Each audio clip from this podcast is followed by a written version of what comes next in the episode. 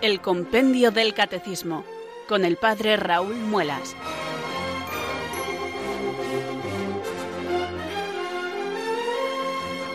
Muy buenas tardes queridos oyentes de Radio María, son las cuatro, las tres en Canarias. Aquí comienza una nueva edición del Compendio del Catecismo. Reciban desde Talavera de la Reina un saludo muy cordial del Padre Raúl Muelas que un día más les habla desde estos micrófonos de Radio María, la radio de la Virgen, la fuerza de la esperanza. Sed todos bienvenidos.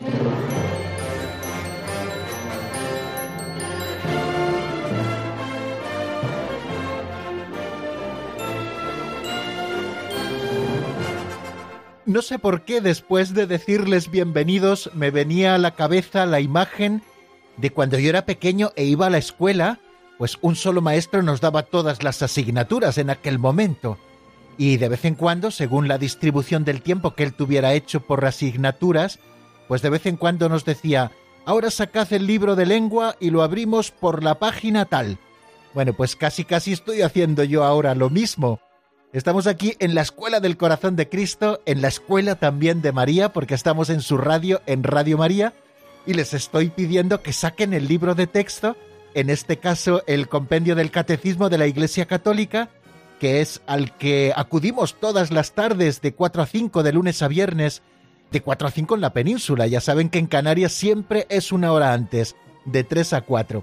Así se lo pido hoy también que abramos el libro de texto, que lo hagamos por la página 46, porque vamos a repasar lo que ayer vimos, que fue el número 74, y seguiremos en la página 47 estudiando lo que nos dice el número 75. Pero antes de comenzar el estudio del compendio del catecismo, ya saben que hacemos lo principal, lo más importante de esta hora, que es eh, elevar nuestra plegaria al Señor, pedirle que Él ilumine nuestro entendimiento, que fortalezca nuestra voluntad y que lo haga enviando el Espíritu Santo sobre nosotros. Nadie puede decir que Jesús es el Señor si no es bajo la inspiración del Espíritu Santo. Eh, cuánto más nosotros conocer, queridos amigos, la intimidad de Dios si Él no se revela y Él no nos sostiene en el conocimiento de la revelación. Por eso le pedimos que venga a nosotros, que nos ilumine, que nos fortalezca, que nos enseñe su misterio. Ven Espíritu Santo, llena los corazones de tus fieles y enciende en ellos el fuego de tu amor. Envía Señor tu Espíritu, que renueve la faz de la tierra.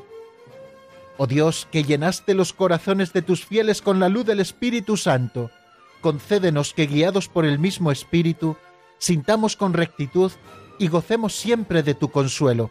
Por Jesucristo nuestro Señor. Amén.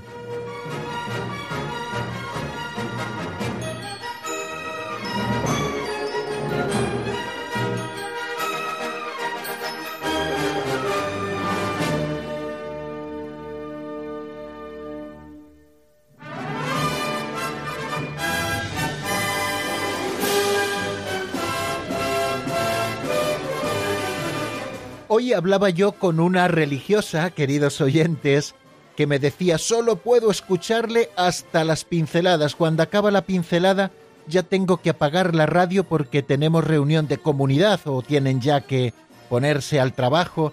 Entonces, bueno, pues eh, espero que ustedes también, aquellos que solo puedan escuchar las pinceladas, les sirvan como pequeñas catequesis prácticas donde, a propósito de anécdotas que recoge de una manera muy simpática don Justo, podamos abordar diferentes temas y podamos avanzar también en la formación de los mismos.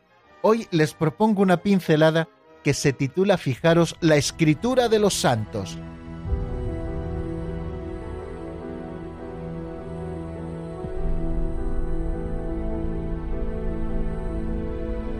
La escritura de los santos. Los santos canonizados no nacieron santos, se hicieron, o, más bien, dejaron que Dios obrara en ellos. Jesús, en el Evangelio, llama a todos a la conversión. Pero si pienso en mí, pienso en los demás, Quizá noto algunos arreglitos y pequeños retoques, pero difícilmente se da una verdadera conversión. Y sin embargo, todo es posible para Dios. Moretti, grafólogo italiano, ha publicado un libro interesante sobre la escritura de 58 santos. Solo tres, San Pío X, San Juan Berkams y Santa Margarita María de Alacoque, mostraban en su escritura una inclinación natural al bien. En los demás, incluidos Santa Teresa, Asís, Loyola y Borromeo, la escritura descubría sus malas inclinaciones. Pero su generosa colaboración con la gracia divina nos deparó estos gigantes de la santidad.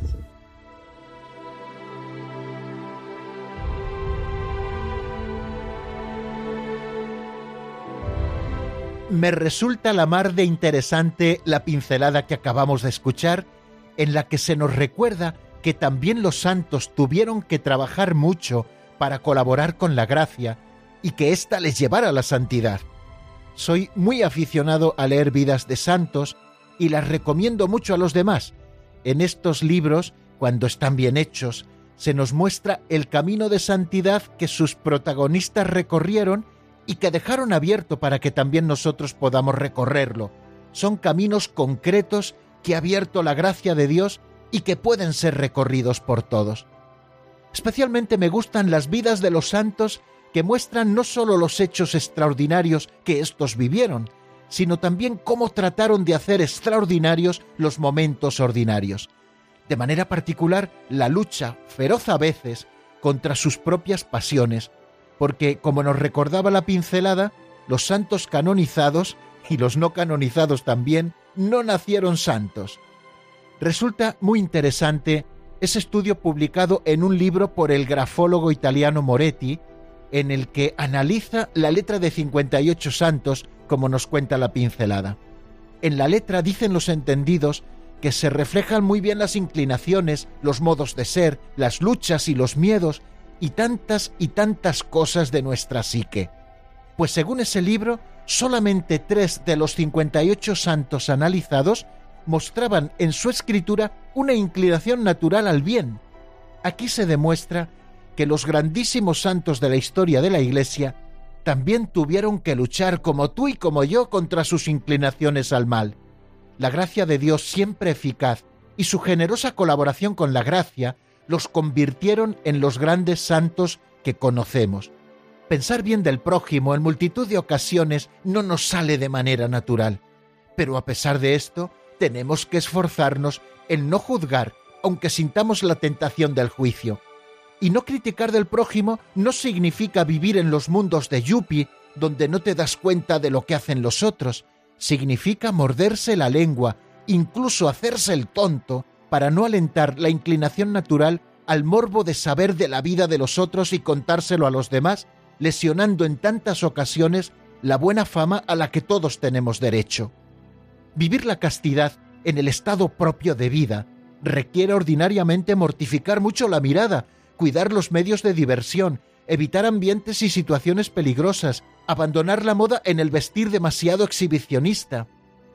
Y ser almas de oración no significa que siempre tengamos ganas de retirarnos en el silencio de nuestro cuarto o en un oratorio o ante el sagrario para dedicarnos al encuentro con Dios. En infinidad de temporadas, ser fiel a la oración, como lo fueron los santos, pasa por la devoción al santo clavo, es decir, a la perseverancia y a la fidelidad a los tiempos de oración, aunque uno se encuentre más seco que una teja en ella. Pero rezamos desde la fe, no desde el sentimiento tan voluble y cambiante tantas veces. Amar a los pobres no significa que nuestra relación con ellos sea siempre fácil. La pobreza trae consigo en algunas ocasiones otros problemas añadidos que pueden llevarnos a sentir repulsa por aquellos que solicitan ayuda en su necesidad y que por eso se convierten en el mismo Cristo. A veces el Cristo presente en el pobre viene disfrazado con los ropajes de la mala educación, del alcoholismo, de la suciedad y el mal olor, de la falta de agradecimiento. Y en esta situación hay que esforzarse por seguir reconociendo a Cristo en aquel por el que podamos sentir una repulsa afectiva. Ese trabajo que tú y yo, querido oyente, tenemos que hacer, antes lo han hecho los santos, y de manera primorosa, de suerte que su colaboración con la gracia ha sido tan eficaz que nos han dejado un camino abierto, repito, que tú y yo tenemos que recorrer. Quizá en esto estriba la verdadera conversión. No se trata de hacer pequeños ajustes, sino en dejar que la gracia de Dios nos transforme y en decidirnos a dejar de poner excusas y emplear todas nuestras fuerzas y energías en colaborar con esta gracia de Dios.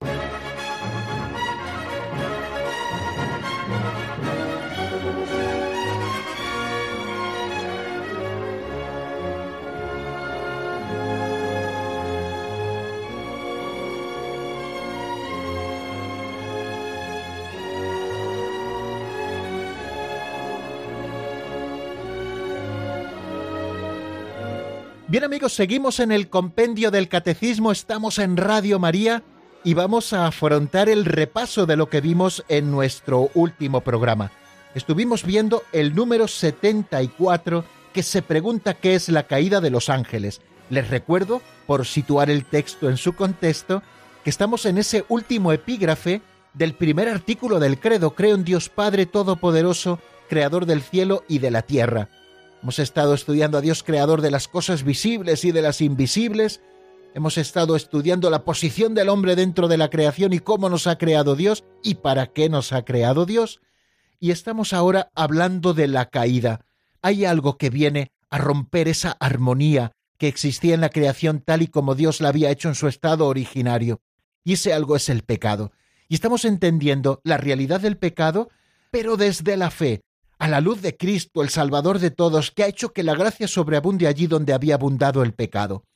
Y ayer estuvimos eh, dedicándonos un poquito, sobre todo en los últimos 10-12 minutos del programa, a qué es la caída de los ángeles, lo que el compendio del catecismo recoge en el número 74. ¿Qué es lo que se pregunta el compendio? Pues se pregunta esto, ¿qué es la caída de los ángeles? ¿Y qué es lo que responde? Con la expresión la caída de los ángeles se indica que Satanás y los otros demonios de los que hablan la Sagrada Escritura y la tradición de la Iglesia eran inicialmente ángeles buenos creados por Dios que se transformaron en malvados porque rechazaron a Dios y a su reino mediante una libre e irrevocable elección, dando así origen al infierno. Los demonios intentan asociar al hombre a su rebelión contra Dios pero Dios afirma en Cristo su segura victoria sobre el maligno. Cuando nosotros nos acercamos al texto del libro del Génesis, donde se nos narra la caída del hombre y la mujer, encontramos que esta caída se produce por la instigación de otro ser, la serpiente, que les incita a rebelarse contra Dios. Detrás de la elección desobediente de nuestros primeros padres Adán y Eva, se halla, por tanto, una voz seductora opuesta a Dios que por envidia los hace caer en la muerte. La escritura y la tradición de la Iglesia ven en este ser a un ángel caído llamado Satán o diablo. La Iglesia enseña que primero fue un ángel bueno, creado por Dios, como hemos escuchado en el compendio del Catecismo, el diablo y los otros demonios, nos dice el cuarto concilio de Letrán, donde se apoya el catecismo para decirnos lo que está definido por la Iglesia, el diablo y los otros demonios fueron creados por Dios con una naturaleza buena, pero ellos se hicieron a sí mismos malos. Nos está hablando, por lo tanto, de una rebelión de esos ángeles.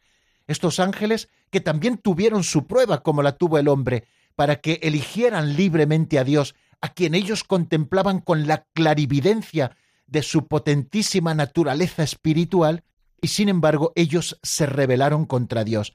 Son los que llamamos los ángeles caídos.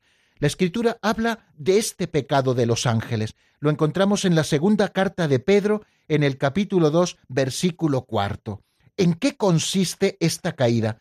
Consiste, nos dice el Catecismo Mayor, en la elección libre de estos ángeles, de estos espíritus creados, que rechazaron radical e irrevocablemente a Dios y a su reino. Fijaros que encontramos ese reflejo de esta rebelión en las palabras del tentador a nuestros primeros padres, cuando les dice que no confíen en el Señor, que Dios casi les ha mentido, les viene a decir porque el demonio es el padre de la mentira. El diablo es pecador desde el principio, nos dice San Juan, y padre por lo tanto de la mentira. Siempre está instigándonos, porque él lo ha hecho primeramente, a la rebelión contra Dios y lo hace desde ese posicionamiento absoluto de la mentira. Una de las llamadas que ayer recibíamos, creo que era la de María de Logroño, nos preguntaba que si los ángeles, después de haber cruzado al otro lado, de haberse rebelado contra Dios, no podían volver nuevamente al lado de Dios, cruzarse a esta otra orilla del bien. Y fijaros que le contestábamos que no, por el carácter irrevocable de su elección, como nos ha recordado el compendio del catecismo. Este eh, carácter irrevocable de su elección, es decir, el que no puedan volver atrás, no se debe a un defecto de la infinita misericordia divina, sino que se debe a que el pecado de los ángeles no puede ser perdonado no hay arrepentimiento. Citábamos una frase de San Juan Damasceno, no hay arrepentimiento para ellos después de la caída, como no hay arrepentimiento para los hombres después de la muerte. El Papa San Juan Pablo II, en una audiencia pública, en una catequesis de una audiencia, en el año 1986, nos habló precisamente de la caída de los ángeles rebeldes, y en ella recoge una serie de textos que nos ayudan a acercarnos a la naturaleza del pecado de los ángeles, hemos visto lo que nos dice el Concilio Lateranense IV del año 1215, que nos dice que el diablo y los otros demonios han sido creados buenos por Dios, pero se han hecho malos por su propia voluntad. Y él recoge una serie de textos de la Escritura que refrendan un poco esto que dice el Concilio Lateranense IV. Un texto de la carta de Judas dice, a los ángeles que no guardaron su principado y abandonaron su propio domicilio, los reservó con vínculos eternos bajo tinieblas para el juicio del gran día. O en la segunda carta de Pedro, en el capítulo 2, versículo cuarto, se habla de ángeles que pecaron y que Dios no perdonó, sino que precipitados en el tártaro, los entregó a las cavernas tenebrosas, reservándolos para el juicio. O en la primera carta de Juan, capítulo 3, versículo 8, el diablo desde el principio peca, nos dice, o en el Evangelio de Juan capítulo 8 versículo 44, cuando referido al diablo dice el Señor, Él es el homicida desde el principio y no se mantuvo en la verdad porque la verdad no estaba en él. Estos textos nos ayudan a comprender la naturaleza y la dimensión del pecado de Satanás, que consiste en el rechazo de la verdad sobre Dios, conocido a la luz de la inteligencia y de la revelación como bien infinito amor y santidad subsistente. El pecado ha sido tanto más grave en los ángeles cuanto mayor era su perfección espiritual y la perspicacia de su entendimiento, cuanto mayor era su libertad y su cercanía a Dios. Rechazando la verdad, se convierte el demonio en el mentiroso cósmico y en el padre de la mentira. Vive la radical e irreversible negación a Dios y trata de imponer su trágica mentira sobre el bien. Esto lo vemos reflejado en la caída del Génesis, falsea la verdad sobre Dios e invita al hombre a liberarse de la imposición de Dios, lo que él presenta como esa imposición de Dios. Y el diablo, por lo tanto, como mentiroso existencial, se convierte en homicida, como nos dice San Juan, es decir, en destructor de la vida sobrenatural que Dios había injertado en él y en las criaturas hechas a su imagen. Satanás quiere destruir la vida según la verdad, según el bien y según la gracia. Fijaros cómo el Señor nos lo recuerda en el capítulo 10, versículo 28 de San Mateo. Nos dice, temed más bien aquel que puede perder el alma y el cuerpo en la gehenna. Fijaros que, como efecto del pecado de nuestros primeros padres, este ángel caído ha conquistado en cierta medida, nos dice el Papa San Juan Pablo II, el dominio sobre el hombre. Y ahí tenemos eh, como fruto el pecado original del que hablaremos luego un poquito más tarde y durante varios días. Fijaros que en la liturgia bautismal se pide al catecúmeno, antes de profesar su fe, que renuncie a Satanás y a todas sus obras y a todas sus seducciones. Sobre este influjo que Satanás tiene en el hombre y en las disposiciones de su espíritu, y también a veces de su cuerpo, encontramos indicios en la escritura que le llama príncipe de este mundo o Dios de este siglo. Otros nombres también que describen sus nefastas relaciones con el hombre son el de Belcebú o Belial, nos dice el Papa, el de espíritu inmundo, el de tentador, el de maligno, el de anticristo. Fijaros eh, eh, con qué imágenes se compara al diablo y a sus ángeles. Se les compara con un león, con un dragón, con una serpiente. O, la misma palabra diablo, que viene del griego diabalein, ¿no? el, diabolos, eh, que, que significa causar destrucción, dividir, calumniar, engañar. Esta es precisamente la misión, según la Escritura, de una persona que no está sola. Así lo encontramos en el Evangelio, cuando Jesús quiere liberar a aquel endemoniado de Gerasa, le pregunta su nombre al demonio y dice, somos legión, somos muchos, ¿no? Eso ocurre en el endemoniado de Gerasa. O cuando eh, Mateo 25, 41, en, en la descripción que Cristo hace del juicio final, habla del diablo y de sus ángeles, ¿no? Bueno, ven que son muchos los que están encargados de tentar al hombre y apartarle del camino de Dios. Y este influjo de Satanás y de los demás espíritus se extiende al mundo entero. Si nosotros nos acordamos de la parábola del trigo y de la cizaña, vemos cómo el, enemigo siembra la cizaña en todo el campo, no solamente en algunos lugares, sino en todo el campo, ¿no? Esa extensión, ese influjo de Satanás sobre el mundo entero. Y de ahí esas exhortaciones que nuestro Señor nos hace a la vigilancia, al ayuno y a la oración. La acción de Satanás consiste, ante todo, en tentar a los hombres para el mal, influyendo sobre su imaginación y sobre sus facultades superiores. Satanás pone a prueba incluso, como decíamos ayer, a Jesús. Lo vemos en, el pasaje de las tentaciones en el desierto. Y tampoco incluso se excluye que en ciertos casos el espíritu maligno, nos dice el Papa San Juan Pablo II, llegue incluso a ejercitar su influjo sobre las cosas materiales y también sobre el cuerpo del hombre, lo que llamamos posesiones diabólicas. Eh, no resulta fácil discernir lo que hay de preternatural en estos casos, pero de esto ya se encarga la Iglesia con sacerdotes que con toda la autoridad de la misión y también formados para ello, se encargan de hacerlo. Sin embargo, decíamos ayer y con esto termino, el poder de Satán no es infinito, no es más que una criatura, poderosa por el hecho de ser espíritu puro, pero siempre criatura, no puede impedir la edificación del reino de Dios. Aunque Satán actúe en el mundo por odio contra Dios y su reino, y aunque su acción cause graves daños de naturaleza espiritual en la mayoría de las ocasiones, y a veces indirectamente también incluso de naturaleza física en cada hombre y en la sociedad misma, esta acción es permitida por la divina providencia que con fuerza y dulzura dirige la historia del hombre y del mundo.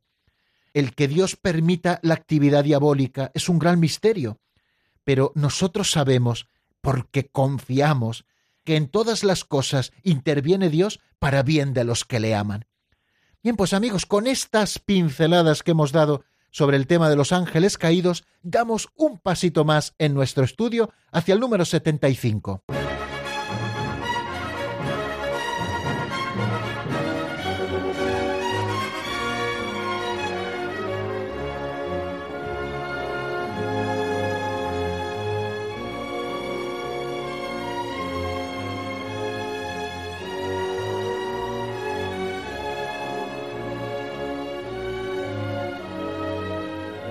Nos hemos acercado, queridos amigos, a ese primer pecado de los ángeles, instigadores contra Dios, y así nos están tentando constantemente para apartarnos de los planes de Dios.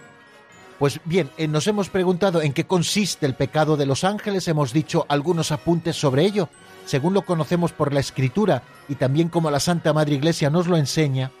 Y en este número 75, que es el siguiente, antes de introducirnos en las consecuencias del pecado original, se pregunta el compendio del catecismo en qué consiste el primer pecado del hombre. Ayer lo recitábamos y hoy volveremos a escucharlo. Es uno de esos textos fundantes donde sacamos verdaderas riquezas de conocimiento del plan de Dios. Bueno, y tan importante es que nosotros tengamos conocimiento del pecado original que hoy volveremos a escuchar esos primeros once o doce versículos del capítulo 3 del libro del Génesis. ¿En qué consiste el primer pecado del hombre? Vamos a escuchar lo primero, lo que dice el compendio del catecismo, y después tratamos de dar un poquito luz sobre ello.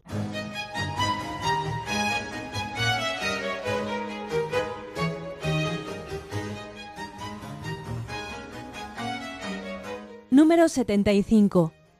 ¿En qué consiste el primer pecado del hombre? El hombre, tentado por el diablo, dejó apagarse en su corazón la confianza a su Creador y desobedeciéndole quiso ser como Dios, sin Dios y no según Dios.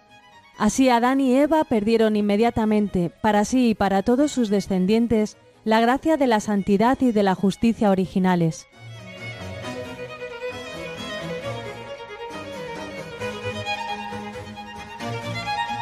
El hombre tentado por el diablo, acabamos de escuchar, dejó apagarse en su corazón la confianza hacia su Creador, y desobedeciéndole quiso ser como Dios, sin Dios y no según Dios.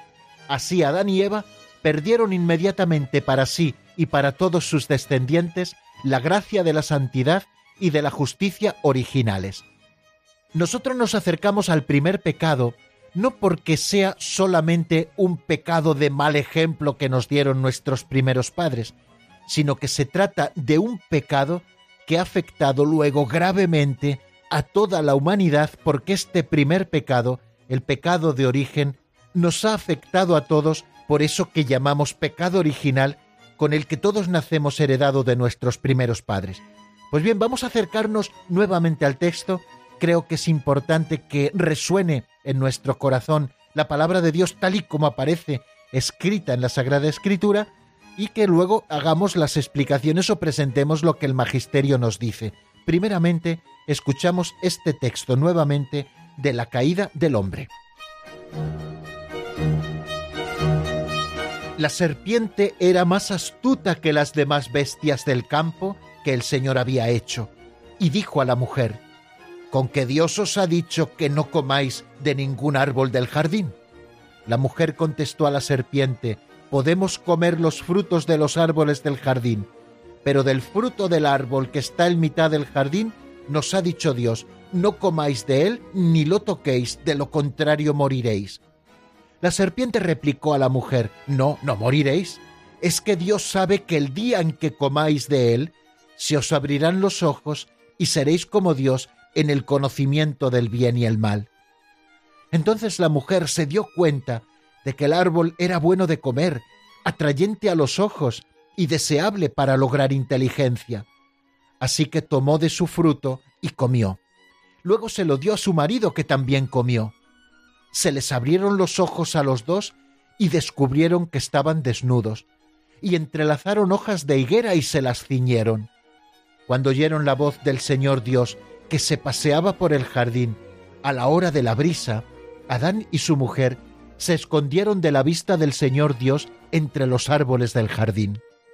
El Señor Dios llamó a Adán y le dijo, ¿Dónde estás? Él contestó, Oí tu ruido en el jardín y me dio miedo, porque estaba desnudo y me escondí. El Señor Dios le respondió, ¿quién te informó de que estabas desnudo? ¿Es que has comido del árbol del que te prohibí comer? Adán respondió, La mujer que me diste como compañera me ofreció del fruto y comí.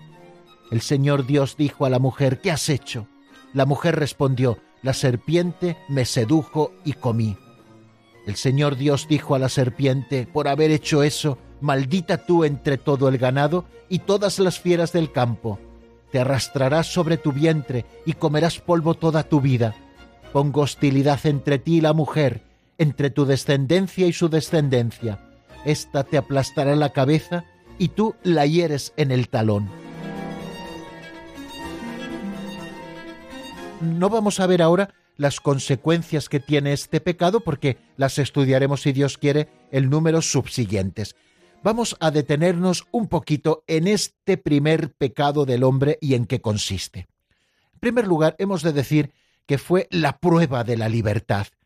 Dios creó al hombre a su imagen y lo estableció en su amistad. Así fue creado el hombre en el comienzo, a imagen de Dios, con inteligencia, con voluntad, por lo tanto fue creado libre y Dios lo creó libre para que pudiera amarlo y lo estableció en un estado de amistad con él. Por lo tanto, el hombre como criatura espiritual, aunque también con su dimensión corporal, como bien dijimos, pero como criatura espiritual que es con inteligencia y voluntad, solo puede vivir esta amistad con Dios más que en forma de libre sumisión a Dios. El hombre para dar gloria a Dios, tiene que hacerlo voluntariamente. El hombre, para ser amigo de Dios, tiene que someterse a Dios de manera voluntaria, reconociéndole como su creador y reconociéndose a él como criatura. Esto es lo que precisamente expresa la prohibición hecha al hombre de comer del árbol del conocimiento del bien y del mal. Les dice el Señor, porque el día que comieres de él, morirás sin remedio. Eh, el árbol del conocimiento del bien y del mal, nos dice el catecismo de la Iglesia, evoca simbólicamente el límite infranqueable que el hombre, en cuanto criatura, debe reconocer libremente y respetar con confianza. El hombre que es inteligente y que tiene voluntad y que por lo tanto es libre, ha de reconocer sus propios límites y ha de reconocer la grandeza del Creador. El hombre depende del Creador. El hombre está sometido a las leyes de la creación y también a las normas morales que regulan el uso de la libertad. Pues bien, desde esa situación, el hombre, tentado por el diablo, dejó morir en su corazón la confianza hacia su Creador. Lo hemos escuchado en ese precioso relato lleno de simbolismo que contiene para nosotros la verdad de la salvación. El hombre, instigado por el demonio, dejó morir en su corazón la confianza hacia su Creador. Fijaros que de Dios lo había recibido todo. El hombre se sentía vinculado a Dios, de quien era reflejo porque lo había hecho a su imagen y semejanza, y sin embargo el hombre, por una tentación de la serpiente, deja morir en su corazón la confianza hacia su Creador. Abusando de la libertad que Dios le había dado, porque nos creó libres, el hombre desobedece el mandamiento de Dios. En esto consistió el primer pecado del hombre, en un acto de desobediencia, y en adelante todo pecado será una desobediencia a Dios y una falta de confianza en su bondad eso que vemos en el primer pecado. En este pecado, el hombre se prefirió a sí mismo, nos dice el Catecismo Mayor, en lugar de a Dios, y por ello despreció a Dios. Hizo elección de sí mismo contra Dios, contra las exigencias de su estado de criatura y por tanto contra su propio bien. El hombre constituido en un estado de santidad estaba destinado a ser plenamente divinizado por Dios en la gloria, pero por la seducción del pecado quiso ser como Dios, pero sin Dios, antes que Dios y no según Dios. Son palabras textuales que también recoge el compendio del catecismo y que son de San Máximo el Confesor. Bueno, estoy mirando al reloj y me doy cuenta de que es tardísimo. Yo creo que la hora que va de tres a cuatro en Canarias o de cuatro a cinco en la península tiene menos minutos que las demás horas o al menos así me lo parece a mí. Bueno, vamos a detenernos un poquito en nuestra explicación y si les parece vamos a escuchar ahora un tema musical para reflexionar un poco en lo dicho y para que nos prepare también para seguir avanzando en nuestro desarrollo. Eh, el tema que les propongo es de Almas Unidas, se titula Es tan cierto y está sacado del álbum a partir de hoy.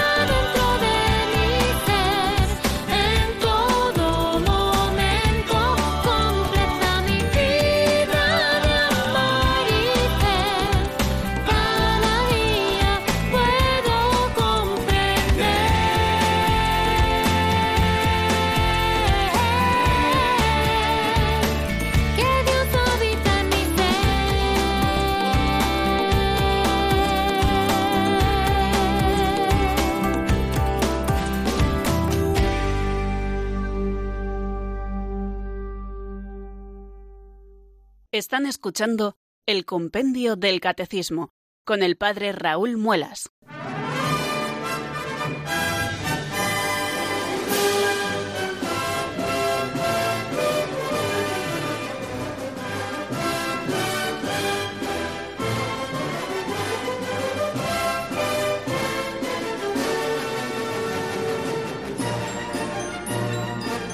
Por si algún oyente se ha incorporado tarde a nuestra sintonía, les recuerdo que estamos en el Compendio del Catecismo, en Radio María, que soy el Padre Raúl Muelas, y que estamos estudiando hoy juntos el número 75 del Compendio, que nos habla del primer pecado del hombre.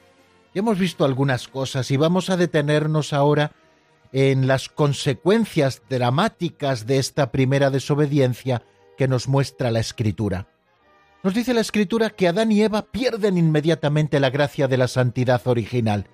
Nos lo recuerda también San Pablo en la carta a los romanos, en el capítulo 3, versículo 23. Lo dice así San Pablo, todos pecaron y todos están privados de la gloria de Dios.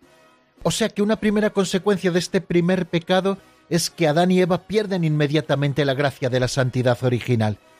Y una segunda consecuencia también es que comienzan a tener miedo de Dios. Lo hemos escuchado en la narración, si lo recuerdan, de ese capítulo tercero del libro del Génesis, allá por el versículo nueve o diez. Han concebido ya una falsa imagen de Dios, tienen miedo, eh, oyen su ruido en el jardín, se esconden, comienzan a ver a Dios como un Dios celoso de sus prerrogativas y comienzan a tenerle miedo. O sea que la armonía en la que se encontraba el hombre en ese estado de justicia original del que hemos hablado queda absolutamente destruida con este primer pecado. E, el dominio de las facultades espirituales del alma sobre el cuerpo se quiebra. Y en esto creo que también nosotros tenemos mucho que decir por propia experiencia. Muchas veces lo digo, pero es que estoy convencido de que, de que es así. Esas consecuencias del primer pecado, no solamente en nuestros primeros padres, sino también en nosotros, hemos de tenerlo siempre muy presente ese dominio de las facultades espirituales del alma sobre el cuerpo, ya saben que tenemos una dimensión corporal y una dimensión espiritual, pues el dominio de lo más noble nuestro, que es el espíritu sobre el cuerpo, ese dominio de esas facultades espirituales del alma sobre el cuerpo, quedan quebradas. Pero también se produce una quiebra en la armonía, por ejemplo, de la unión entre el hombre y la mujer, que comienza a ser sometida a tensiones, lo hemos visto también, empiezan ya a discutir que si el hombre, que si la mujer, que si esto, que si lo otro. Todos esos problemas que existen entre el hombre y la mujer son fruto del pecado, y los que alientan la división también entre el hombre y la mujer también están siendo instrumentos del pecado. Y lo vemos precisamente en el relato de la caída del hombre y de la mujer, que esa unión entre el hombre y la mujer es sometida a tensiones y sus relaciones estarán marcadas eh, en adelante por el deseo y por el dominio. Desgraciadamente esa armonía que existía entre la primera pareja humana se quiebra y esto es fruto del pecado. Todos esos problemas que nosotros vemos también entre la relación entre hombres y mujeres. Por eso Cristo viene a restaurar nuestra naturaleza caída y a restaurar también estas relaciones rotas con falta de armonía que existen entre el hombre y la mujer después de ese primer pecado. Pero también la armonía con la creación se rompe. La creación visible se hace para el hombre extraña y hostil. Ahí vemos también un poco las consecuencias del pecado. Y a causa del hombre, la creación es sometida a la servidumbre de la corrupción. Así nos lo recuerda San Pablo en la carta a los romanos en el capítulo 8, versículo 21. Y por fin, la consecuencia explícitamente anunciada para el caso de desobediencia se realizará porque la muerte hace su entrada en la historia de la humanidad. Desde ese primer pecado, nos dice el Catecismo de la Iglesia Católica, una verdadera invasión de pecado inunda al mundo. Lo vemos en capítulos posteriores de la, de la Escritura. La muerte de Abel a manos de su hermano Caín, ese fratricidio cometido por Caín, o la corrupción universal a raíz de ese pecado, como nos lo relata el libro del Génesis en el capítulo sexto, como nos lo dice también San Pablo en la carta a los romanos en el capítulo primero. Y en la propia historia de Israel vemos cómo el pecado se manifiesta con mucha frecuencia como una infidelidad al Dios de la alianza y como transgresión de la ley de Moisés. E incluso tras la redención de Cristo entre los cristianos, el pecado se manifiesta de múltiples maneras. La, escritura y la tradición de la Iglesia no cesan de recordarnos la presencia y la universalidad del pecado en la historia del hombre. Así nos lo dice la Constitución dogmática Gaudium et Spes del Concilio Vaticano II en el número 13. Lo que la revelación divina nos enseña coincide con la misma experiencia, pues el hombre, al examinar su corazón, se descubre también inclinado al mal e inmerso en muchos males que no pueden proceder de su Creador, que es bueno.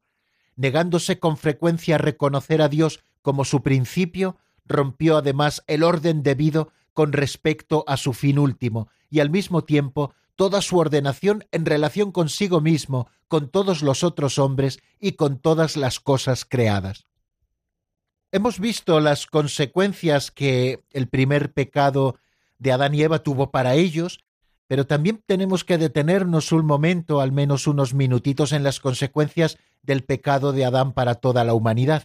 Hoy apuntaremos un poco a este tema y el lunes, si Dios quiere, seguiremos eh, desarrollándolo. Fijaos, todos los hombres están implicados en el pecado de Adán. Lo afirma San Pablo. Por la desobediencia de un solo hombre todos fueron constituidos pecadores.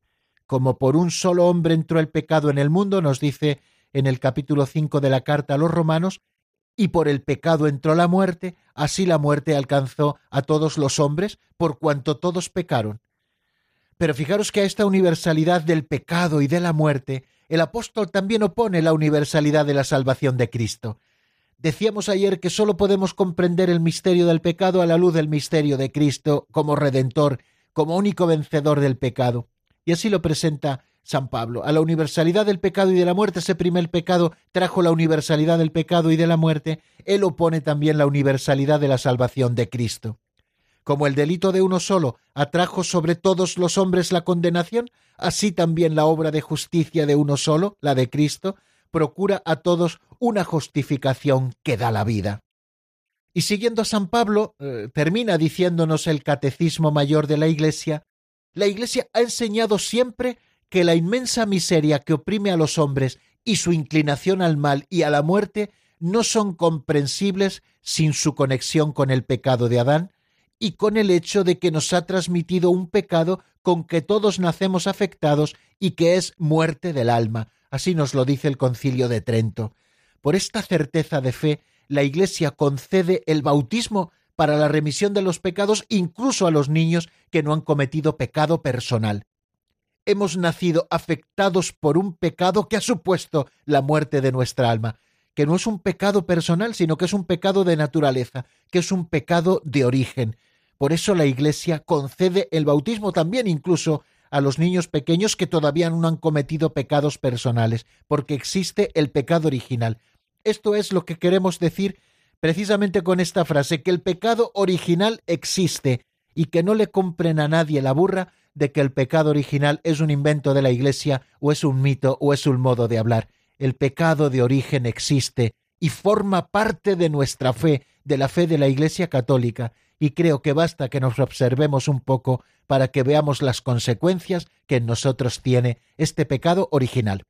Y hasta aquí nuestro avance en el día de hoy. Les doy un teléfono, el 910059419. Si ustedes quieren marcarlo, nos encontrarán a nosotros al otro lado de esa línea telefónica, el 910059419. Si tienen alguna duda, si tienen algún comentario, algún pequeño testimonio, estaremos encantados de recibirlo.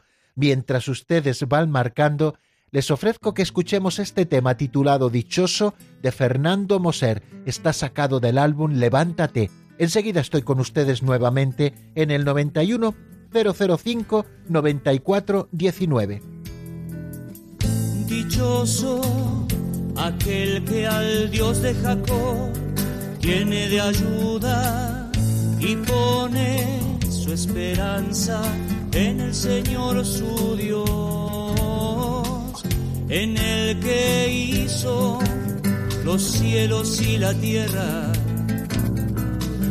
el mar y todo cuanto ellos encierran, en el que hizo los cielos y la tierra el mar y todo cuanto ellos encierran. Por eso, alábalo,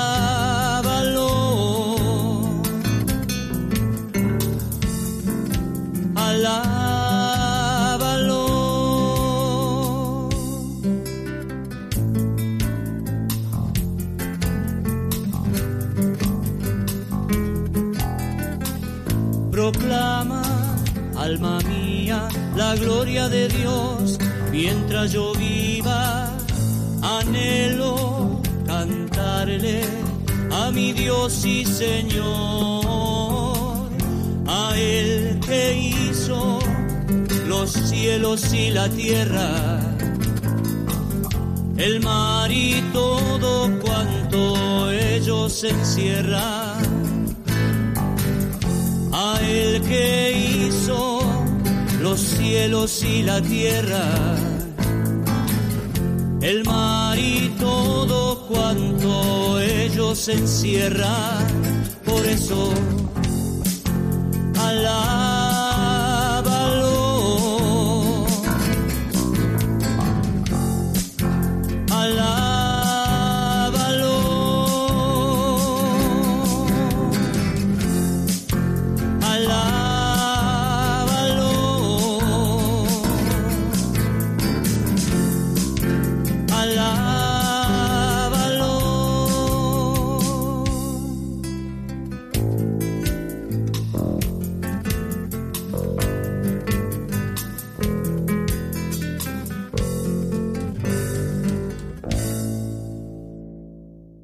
Están escuchando el Compendio del Catecismo con el Padre Raúl Muelas.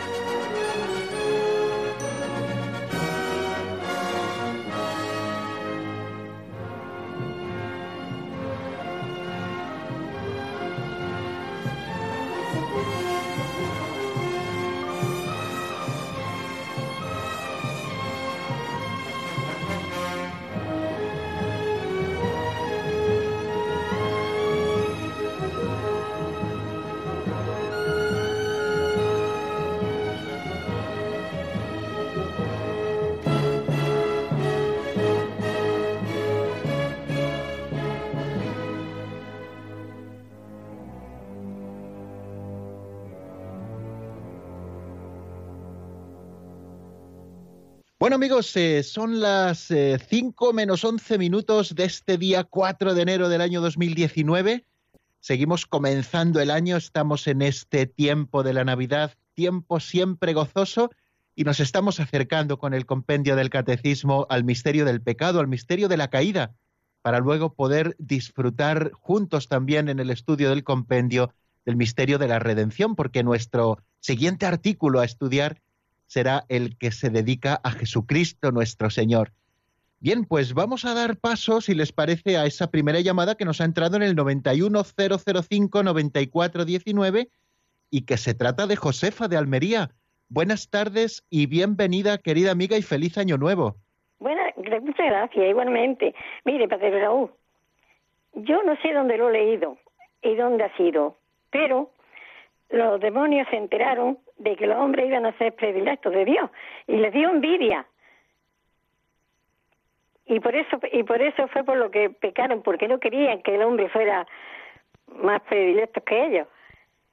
Sí, bien, bien, bien. Bueno, pues eh, tomamos nota de esto que nos dice Josefa desde Almería, que puede ser una de las causas por las que estos eh, ángeles creados en principio buenos se rebelaron contra Dios y esa rebelión contra Dios, eh, que ellos veían la bondad de Dios con muchísima más pureza con la que podemos verlo nosotros y con mayor clarividencia, puesto que son espíritus puros dotados de una inteligencia suprema, eh, pues les llevó a, volver la espalda a Dios y con ese pecado eh, volver su situación irreversible. ¿Puede ser también por envidia al hombre? Pues puede ser, porque realmente Dios ha mostrado esa predilección especial por el hombre, ¿no? Al que ha querido eh, como criatura, querida por sí misma, puesto que nos creó también con inteligencia y voluntad, no solo como espíritus puros, eh, sino también como, como cuerpo, ¿no? que, el Señor quiere un día, después por esa gran obra de la redención, glorificar para que vivamos felices con Dios. Muy bien, pues eh, bueno, tomamos nota de esto que, nos ha dicho nuestra amiga Josefa desde Almería y damos paso a otra llamada que nos llega de Ávila y es Fuensanta. Buenas tardes y bienvenida, amiga. Eh, buenas tardes y bienvenida, eh, mucha, feliz año nuevo también. Muchísimas gracias, también para usted se lo deseamos. Mm. Muy bien, muchas gracias, que Padre Raúl, que mm, es muy agradable. Usted lo explica todo muy bien y me gusta mucho y muchas gracias por todas las enseñanzas que nos da. Eh, bueno, pues el pasado domingo fue el Día de la Sagrada Familia, claro. Entonces, pues bueno, yo oí comentarios de que, bueno, que familias, que hay mucho tipo de familias, que también en otros países, eh, o sea, en otras partes del mundo, por, en África, por ejemplo, que también las familias, o por ejemplo, eso, los varones que tienen varias mujeres y que también son familias, y como haciendo pensar, pues que, no nos tenemos que ahora eh, escandalizar de que si ahora hay familias de hay muchos tipos de familias y vamos que no es nuestro modelo el, modelo cristiano pues el, el católico de la Sagrada Familia como que no es el único.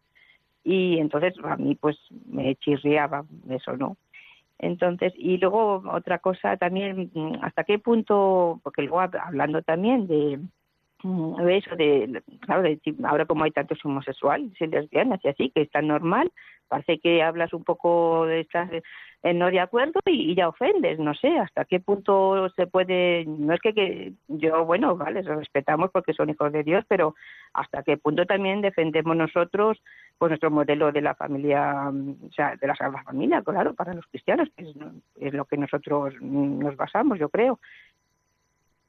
Sí, bien, pues eh, tomo nota eh, a propósito también de la celebración que tuvimos el domingo pasado eh, el de la Sagrada Familia. Una de las cosas hermosas es que a lo largo de todo el tiempo de la Navidad nosotros estamos contemplando el misterio de la encarnación y del nacimiento del Señor desde diferentes prismas y uno de ellos es al abrir un poquito el foco que ponemos sobre el misterio de Belén, pues que nos encontramos que Cristo no está solo, sino que a su lado, y así aparecen en los pesebres, pues aparece Jesús y San José, perdón, María y San José, eh, que son los padres de Jesús. Y esto nos anima a, pensar que Jesús nació en el seno de una familia, que no nació así por generación espontánea o nacido de un árbol, como decía un buen amigo mío así en plan de broma, sino que nació en el seno de una familia.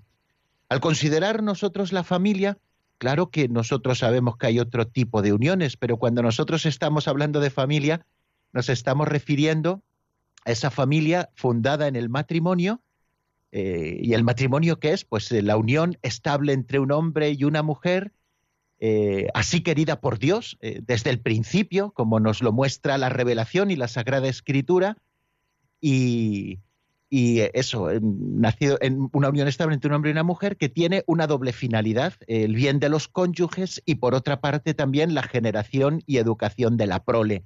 Bueno, esa es la familia querida por Dios que aparece revelada en la Sagrada Escritura. Nosotros tenemos como punto de referencia siempre, como cristianos, tenemos como punto de referencia a Dios y lo que Él ha revelado sobre el misterio de sí mismo y sobre su querer sobre la humanidad. Nosotros descubrimos, por supuesto, esas leyes naturales en la unión del hombre y, la mujer, que fijaros que hasta qué punto, en el caso de, los cristianos bautizados, ha sido elevado por Cristo esta unión, eh, el matrimonio, al grado de sacramento. Bueno, pues este sacramento, en el caso de los cristianos, fundamenta la familia en la que van naciendo los hijos y que se convierte en una auténtica escuela de vida y auténtica escuela de virtudes. Bueno, pues esa es la familia. Cuando nosotros hablamos de familias a la que nos referimos, evidentemente, la que queremos, la que presentamos, y lo hacemos no contra nadie, sino presentando este modelo que es el querido por Dios y es el que trae plenitud de felicidad. Bueno, y creo que no nos queda más tiempo. Ya, si Dios quiere, cuando nos acerquemos a, estos temas eh, en el compendio del catecismo, abundaremos mucho más en ellos y iremos profundizando en ellos y en su propia grandeza. Pues bien, amigos, hasta aquí lo que hoy decimos. Eh, si Dios quiere, el lunes aquí estaremos a las 4, a las 3 en Canarias, para seguir estudiando el compendio del catecismo. Les doy la bendición y les deseo que pasen un feliz fin de semana. La bendición de Dios Todopoderoso, Padre, Hijo y Espíritu Santo, descienda sobre vosotros y permanezca para siempre. Amén. Hasta el lunes, si Dios quiere, amigos.